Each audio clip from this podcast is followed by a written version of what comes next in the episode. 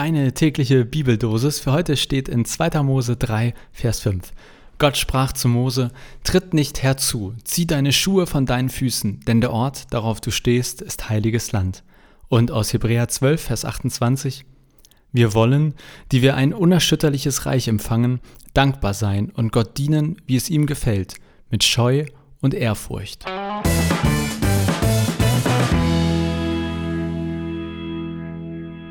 Eine neue Folge Vitamin C. Ich freue mich, dass du dabei bist. Und immer wenn ich eine neue Folge mache, dann lese ich zuerst diesen Bibeltext und naja, dann frage ich mich natürlich so, was machen wir daraus heute? Und ich gucke nach Triggerworten oder gucke nach Themen, die mich irgendwie ansprechen. Und heute waren da gleich mehrere dabei. Also einmal Gott sprach zu Mose. Habe ich mich gefragt, ja, hat er das eigentlich so richtig gesprochen? Also ich meine, so wie ich jetzt zu euch spreche oder wie kann ich mir das vorstellen? Dann heiliges Land. Was ist denn eigentlich heilig? Was ist heiliges Land? Ein unerschütterliches Reich. Was soll das denn jetzt schon bitteschön sein? Und dann ganz am Ende dankbar sein und Gott dienen mit Scheu und Ehrfurcht. Dankbar sein, okay, Gott dienen, naja, kann man schon seine Probleme haben, aber Scheu und Ehrfurcht, da bin ich heute am meisten hängen geblieben. Und naja, deswegen ähm, quatsche ich jetzt mal äh, darüber, beziehungsweise ich musste da echt ein bisschen googeln und recherchieren und werde euch jetzt kurz berichten, was ich da so herausgefunden habe. Denn, also wenn ich solche äh, Bibeltexte habe, wo ich nicht sofort was mit anfangen kann oder wo ich manchmal in Worten hängen bleibe, habe ich, glaube ich, hier auch schon häufiger erzählt, aber ich erzähle es immer wieder gerne. Ich lese am liebsten in der Basisbibel. Das finde ich ist, eine, ist einfach eine sehr eingängige Übersetzung.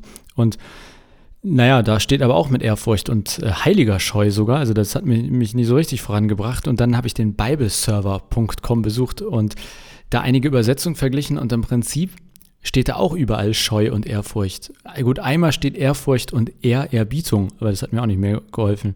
So, und dann äh, habe ich äh, mal den Theologen raushängen lassen und bin auf biblos.com gegangen und habe mir den sogenannten Urtext angeguckt. Was steht da im Griechischen?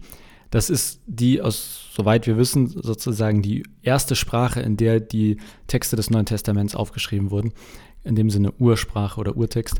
Und habe da mal ähm, mir das Wort angeguckt, jeweils für Scheu und für Ehrfurcht. Und dann gibt es da auf dieser Webseite so noch weitere Erklärungen zu den Worten. Also wie wurde das damals wohl genutzt? Was könnte das noch bedeuten? Und das, ähm, ja, also Ergebnis meiner Recherche, ich zitiere, im klassischen Griechisch bedeutet, also Eulabeia, das ist das Wort für Ehrfurcht, auch ehrfürchtige Vorsicht.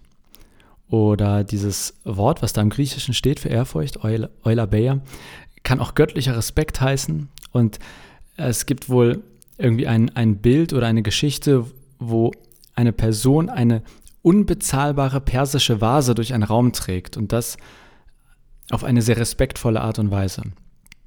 Und eine dritte Info gab es dann noch, äh, dass dieses Wort Ehrfurcht, Eulabeia, heißt, man ergreift das, was Gott gut nennt.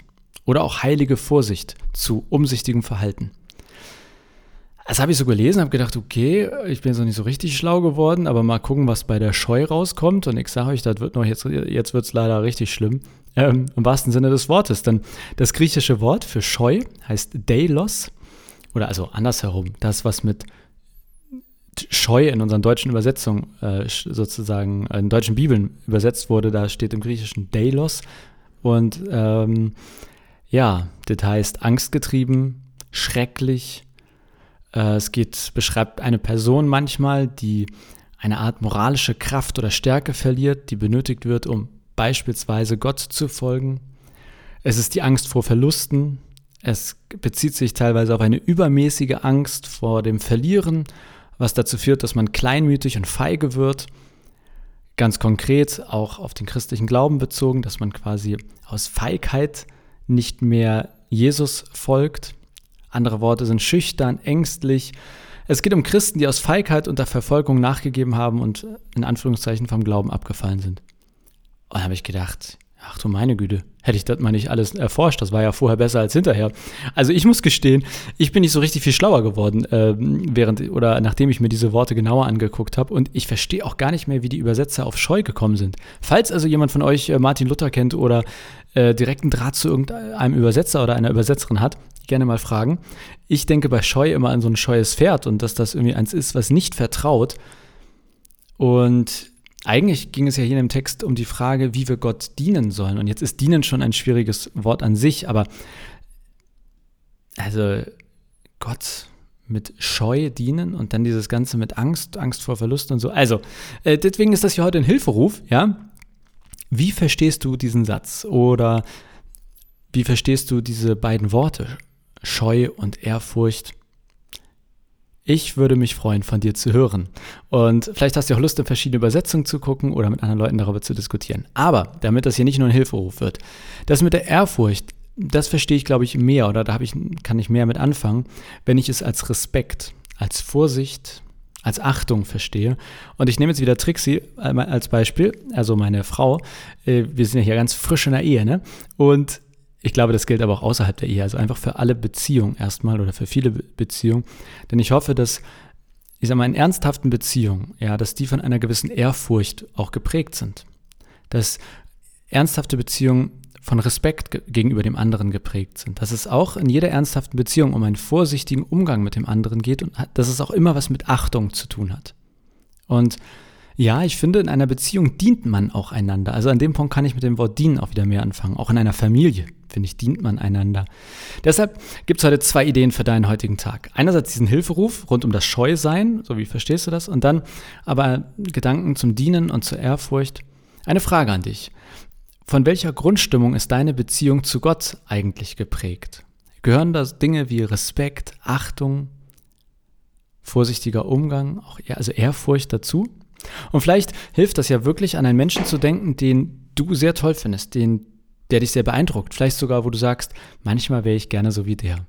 Wie gestaltest du die Beziehung zu diesem Menschen? Und könnte diese Art, wie du die Beziehung zu diesem Menschen gestaltest, auch eine Idee sein, wie du deine Beziehung zu Gott gestalten könntest. Das nur als Idee. Ich habe schon wieder viel zu lange geredet. Sieben Minuten. Meine Güte. Sagt mir doch, dass ich so lange rede. Es muss mich jemand aufhalten. Ich freue mich äh, und hoffe, dass du bis hierhin durchgehalten hast. Wünsche dir einen wunderbaren Tag und bis morgen.